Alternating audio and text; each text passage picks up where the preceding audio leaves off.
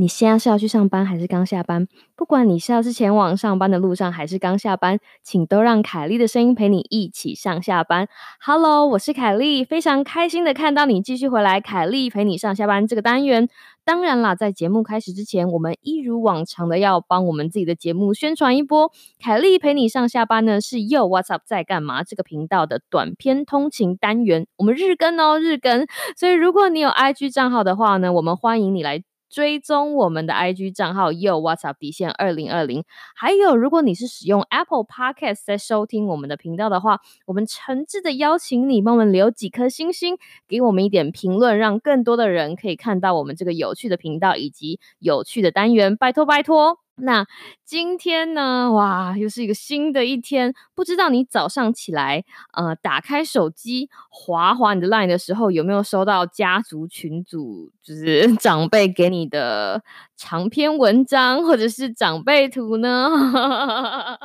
这个事情好像已经变成了每个人年轻，或者是每个年轻人，或者每个人的日常哦。那今天我就是要跟大家谈谈，就是有关有关于家里长辈。或者是周遭长辈以及假消息传播的这个新闻，就让我们开始吧。啊，今天我就在划手机的时候看到了一个很有趣的新闻。那这个新闻呢，是谈到一个发表在《心理学发展趋势》期刊的研究，哈，《The Current Directions in Psychological Science》期刊上面的一个哈佛。大学做的研究，那这个研究呢，主要是探讨为什么他们想要知道说，哎，为什么老年人相比于年轻人，他们更倾向于转发就是假新闻 （fake news）。那在一些他们这是一篇 review 的期刊，review 的意思是说，他们搜集了很多不同的研究，然后把。不同研究里面的研究成果，就是综合一下，然后跟大家分享他们发现出来的东西。那我觉得这篇文章有趣的事情是，它打破了一些我们以为的常规。就是有一些人会，我们可能会以为说，你知道长辈为什么喜欢传假讯息，是因为他们的认知能力下降了，就是他们可能 老还灯啊，或者是 无法好好的辨别消息。可是这个作。作者他有提到一件事情，他觉得说认知能力下降了，不代表不代表他们不能够完完全全解释这件事情，因为你可以说当人变老的时候，他的记忆力会下降，但是不代表他们辨别或者是他们的判断力同时也会下降，对不对？所以他觉得这并不是一个。最重要的就是促使长辈或者是老年人会分享假讯息的理由。哦，对了，要在这里跟大家讲一下关于这个长辈的定义，在这个 paper 里面，在这个期刊里面呢，他们是采取了六十五岁、六十五岁以上。是老年人，是长辈。我觉得听到这里，我妈应该会崩溃，叫翻桌。哇，六十五岁就是老年人，没有，这个是研究，OK，是研究哈。我们大家还，大家还是可以年纪上、生理上的老，但是心态不要老哈，心态不要老。而且还还有一件事要跟大家讲，因为他这里的他的目，他的那个他的目标族群其实是美国人，所以。这样子的研究结果不一定可以同时的平移到台湾人的身上，但是你知道做做参考也是好的，所以我们来看看别人哦，看看别人针对美国人来做的研究，看看这是不是同样的东西，也可以让我们自己有一点反思啊。回到刚刚来说，其实他觉得这个作者觉得，根据这些实验，其实并不一定可以完全证明说是认知能力的下降而造成他们。就是倾向于分享假消息的，就是这个行为。那有什么可能的原因会造成这样子的行为呢？这个作者在这个文章里面有提出两个可能，两个可能。第一个可能呢是。他觉得哈，是因为不是他觉得啊，就是综合以上这些研究成果，他觉得有一件事情是社交环境的转换，就是你想想看，周围这些你周围的这些长辈们，他们平常就是在他们在他们的那个年代，就是人与人之间的沟通方法，数位的沟通方法，并不是一个最主要的事情，但是在现代的这个现今的这个年代，数位环境。或者是社交环境的转换，让他们呃习在适应上会有点点不习惯，所以导致了哈，导致了他们就是对当面对 当面对这个数位世界有很多假讯息的时候，他们会回应的方法跟年轻人就会有一些不一样。举例来说，举例来说，他们在他们的社交圈同时会使用三 C 产品的人数，就远远很有可能远远小于年轻人身边会使用三 C 产品的人数，对吧？所以想想看，如果有一个。长辈他周围只有大概两三个人会用 Line，好，虽然你知道这件事情在台湾不是，我知道大家都会有 Line，但是我们假设假设他身边只有几个人会用 Line，然后有几个人是呃他的邻居啊，或者是他甚至他好久不见在同学会上见面的网友，那这些人因为他的网络上面的社交群体相对来说变得比较少了，所以他对这些他们对这些人。的信任就会比较多，因为你知道，这就是我在网络上的社群啊，对不对？就是不是我每个认识的人在网络上也都会使用，也也都会有呃社交媒体的账号，不是每个人都会有 Facebook 的账号，对吧？或者或者不是每个人都会有 Line，所以他们会对这些人。他们会对这些人的相信程度，其实在某种程度上会提高。他们很容易相信人，或者是会觉得说啊，这些人都是我认识的啦，有没有啊？这我写塞啦，他们怎么可能分享给我假讯息？所以他们不会有一个怎么讲批判的观念，觉得说啊，他们的讯息可能不是真的，不会。他们会就是 长辈会倾向于非常相信他们在网络上社交媒体的小圈圈，不管不管他们的。组成是什么，也不会，也不会用很批判的态度去看待他们分享来的知识，会觉得说啊丢丢丢，哇无邪塞，温无邪塞，哇这我妈几妈几啊，所以他传的东西是可以相信的，所以大家要了解这件事情，然后。我知道，身为年轻人，我们在看到爸爸妈妈就是不听我们讲的话，然后相信他不知道哪里来的朋友或者以前的旧同事传给他一些什么阿萨布鲁的 健康资讯，都一把火。这件事情就像像我是一把火啊，你知道我什么人？我为教师诶，但是我老爸。不是要怪我老爸，是说我常常在想，我觉得我老爸相信他以前同事传给他 LINE 的文章的程度，会远远比他相信就是我的程度来的多。你知道吗？就是这件事情，有的时候想起来就轰一把火。但是他女儿是个卫教师，诶，但是其实不是。你知道，我们看了这篇文章之后就知道，OK，不是他们的错，因为他们的社交，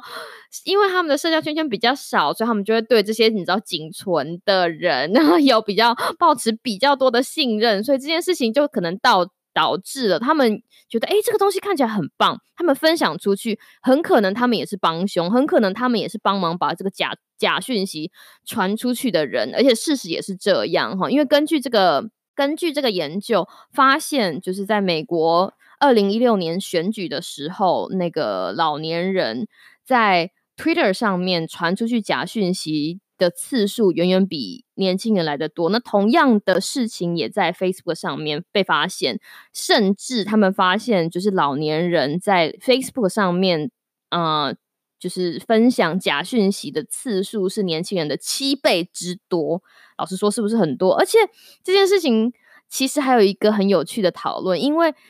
嗯，台湾跟美国其实都一样，会出来投票的人 其实老年人居多，对不对？你想想看，如果很老年人倾向于把假的讯息分享出去，然后他们出来投票，也比较多人出来投票。那是不是很多不正确的讯息就会在直接或者是间接影响到影响到他们的投票行为？然后这个也是一件很有趣、很值得探讨的探讨的事情。还有另外一件事情呢，就要讲到他们社交老老年人社交环境的转换，老年人在。在使用就是科技产品来维持他们的社交跟人与人之间的社交互动的时候，其实目的跟年轻人是非常不一样的。那根据这个研究显示，他们对于 Line 或者是 Facebook，他们并不是想要用这个东西当成交换资讯或者是摄取资讯的工具。就是一般人，我们想说啊，你看看看我的同温层今天发了什么样子的讯息，对，看看看看看我的就是脸书的卧上啊，或者看看我朋友 IG 的线动有什么有趣的事情发生。通常我们是保持着这样的心态，就是一方面跟朋友互动，另外一方面也希望可以获得，就是现在大家在讲什么，想想跟上这个 跟上这个时代。可是对于老年人，他们的目的远。联络感情的比重远远高过，就是远远高过于摄取知识的这件这件事情。而且呢，还有一件特别的事情，我觉得也很有趣，而且他们还很喜欢。他们为什么会想要使用？就是社群软体哈，就是他们他们调查发现，对于科技或者是对 对于这些网络很活跃的老年人，有一大部很大部分的他们其实还有一个目的，就是很想要跟比他们年轻的人互动。我觉得这完全也可以解释发生在我们身上的事情，就是你看大家会想说啊，我丢一个什么东西给你啊，这个东西很重要啊，对不对？他其实很想要借由年轻人使用的工具来跟年轻人产生互动，但是由于嗯，心态上或者是目的上的不一样，导致于他们会让他们会有更多的机会，就是分享假讯息，哈，假讯息。所以其实这个是一个社交社交环境的转换，而导致这件事情发生。然后就给大家一个就是 idea。但另外一件，作者还有提到另外一件很有趣的事情，就是有的人会觉得说啊，老年人为什么会这样做？是因为他们很寂寞。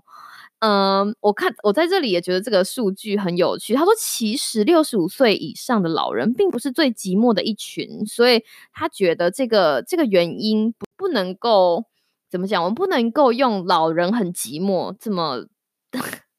这么模糊的原因来随随便便下个结论，然后。这个东西虽然跟今天的讨论没有关系，但是我只是把它写下来。我觉得这个研究数据很有趣。他发现，从最寂寞的年龄是二十岁晚期、五十岁中、五十岁中期跟八十岁晚期。我从来没有想过二十岁晚期会觉得很寂寞，可能是那个时候，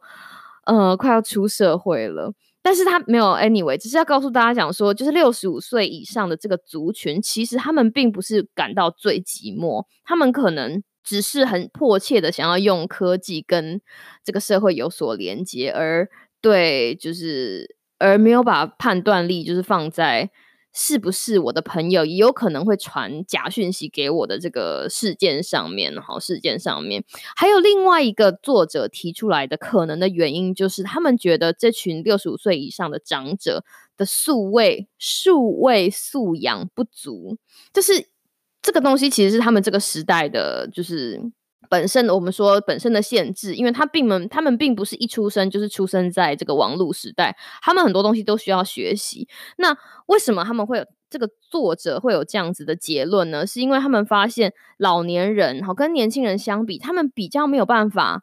辨别出那些被人为操作过的痕迹，好比说。有那些呃，有一些像，譬如说有一些广告，你如果去购物网站，有一些是真的。你譬如说，你今天如果想要买一个，好，比如说我如果要买一个呃收纳篮，那你就打收纳篮，下面就会有很多收纳篮嘛，对不对？那有一些是真实的货品，但是有一些是你知道赞助广告。那老年人对于这两件事情的，就是判别能力没有这么强，所以他们有的时候会被钓到，而且。而而且他们有的时候，所以他们没有办法辨别，而且有的时候他们会被就是假新闻或者钓鱼新闻，就是钓到如果有很耸动的标题的话，他们没有办法对这个东西进行判别。而且 还有另外一个例子，就是他们对于那种有被 PS 过的图片，老实说也不会马上的就觉得，哎。这个图片看起来有没有羞夸怪怪？所以那种移花接木的东西，有没有记不记得这件事情？是不是讲到大家就嗯心有戚戚焉？你常常是不是跟我一样在 LINE 上面看到很多哈？明明这个就是你知道，就是拿东墙补西墙，就是拿其他的地方的照片来加一个假新闻。但是老年人对这件事情的敏感度就会比较相对来说比较低。那相对来说比较低的情况，就会让他们怎么样？比较容易的去分享。比较容易的去分享假新闻，也或者是也会让他们就是这种低就是低数位敏感度，也让他们很容易的相信来路不明不明的账号，或者是你知道感觉很友善，但是其实是来路不明的、意图不明的，甚至是就是意图不正确的账号。